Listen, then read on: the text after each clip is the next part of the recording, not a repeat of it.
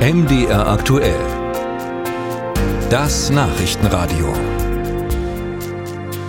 Es gibt mehr Geld für die Beschäftigten im öffentlichen Dienst. Der Bund, die Kommunen und die Gewerkschaften haben sich am späten Samstagabend geeinigt nach zweiwöchiger Schlichtung. Das heißt erstmal, in den entsprechenden Bereichen wird es erstmal keine Streiks mehr geben.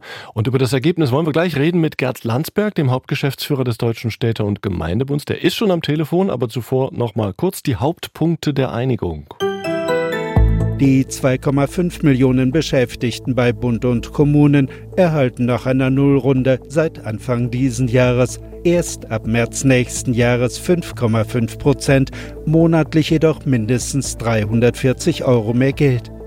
Ab Juni diesen Jahres soll in mehreren Tranchen ein steuerfreies Inflationsausgleichsgeld in Höhe von 3000 Euro gezahlt werden.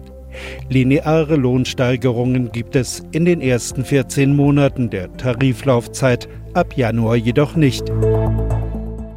Und am Telefon jetzt Gerd Landsberg. Guten Morgen. Guten Morgen, Herr Gries. Herr Landsberg, bis März kommenden Jahres erhalten die Beschäftigten keine Tariferhöhung. Das klingt, als hätten Sie als Arbeitgeber einen Sieg auf ganzer Linie eingefahren. Sind Sie heute sehr glücklich? Nein, ich bin natürlich nicht glücklich. Ich bin aber doch zufrieden, dass man sich geeinigt hat damit ist erstmal die Streiksaison im öffentlichen Dienst vorbei. Eltern stehen nicht vor geschlossenen Kitas, Busse und Bahnen fahren.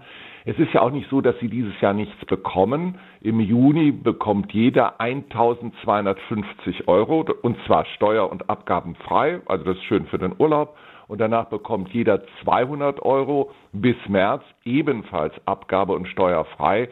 Also das sind schon beachtliche Summen. Es ist der teuerste Tarifabschluss der Geschichte. Aber wenn Sie als Hauptgeschäftsführer des Städte- und Gemeindebunds so zufrieden sind, dann kann das Ergebnis für Sie nicht so belastend sein. Naja, 17 Milliarden nur für die Kommunen ist natürlich eine Riesenbelastung, aber jeder hat das ja verfolgt. Man hat ja auch Verständnis für die Beschäftigten, äh, die unter der Inflation leiden und das weiß auch jeder. Wir haben in den Kommunen Probleme, qualifizierte Fachkräfte zu bekommen und das hat natürlich auch was mit Geld zu tun. Und deswegen waren zwei Dinge äh, für uns ganz wichtig. Erstens die Laufzeit. Da wollte die Gewerkschaft unbedingt zwölf Monate. Jetzt sind es 24. Das gibt eine gewisse Planungssicherheit. Und zweitens, die unteren Lohngruppen, die bekommen schon deutlich mehr. Das sind teilweise sogar 18 Prozent, wenn man alles zusammenrechnet. Aber auch die oberen, also die Qualifizierten, bekommen mehr Geld. Und das ist wichtig, weil wir auch dieses Personal brauchen.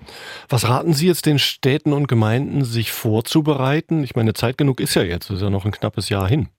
Naja, das sagen Sie so. Es fallen ja in diesem Jahr schon, wenn man das alles zusammenrechnet, 4,9 Milliarden Euro an. Im nächsten Jahr kommen dann 11,6 drauf. Das heißt, die Kommunen, die jetzt ihre Haushalte aufstellen, müssen diese Personalkosten einrechnen.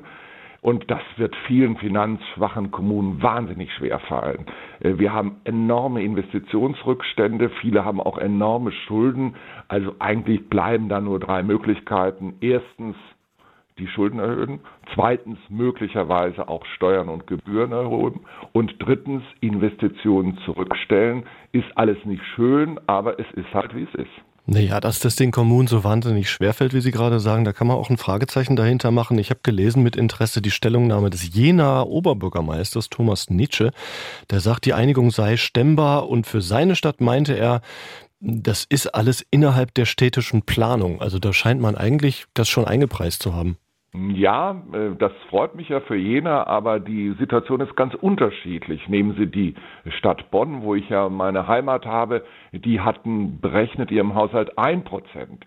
Und es gibt viele Städte, die auch sehr vorsichtig daran gegangen sind, weil man es nicht wusste. Und die Lage ist als unterschiedlich. Man muss ehrlich sein, natürlich gibt es Städte, denen es auch sehr gut geht. Die können das stemmen, wie ja auch formuliert wurde. Aber es gibt viele, die das eben nicht so ohne weiteres stemmen können, weil sie eben hoch verschuldet sind. Die Altschuldenregelung ist gescheitert. Da wollte der Bund ja Altschulden der Kommunen übernehmen. Das hm. betrifft insbesondere Nordrhein-Westfalen, Rheinland-Pfalz und das Saarland. Also es gibt eben finanziell gesehen nicht die Kommunen. Musik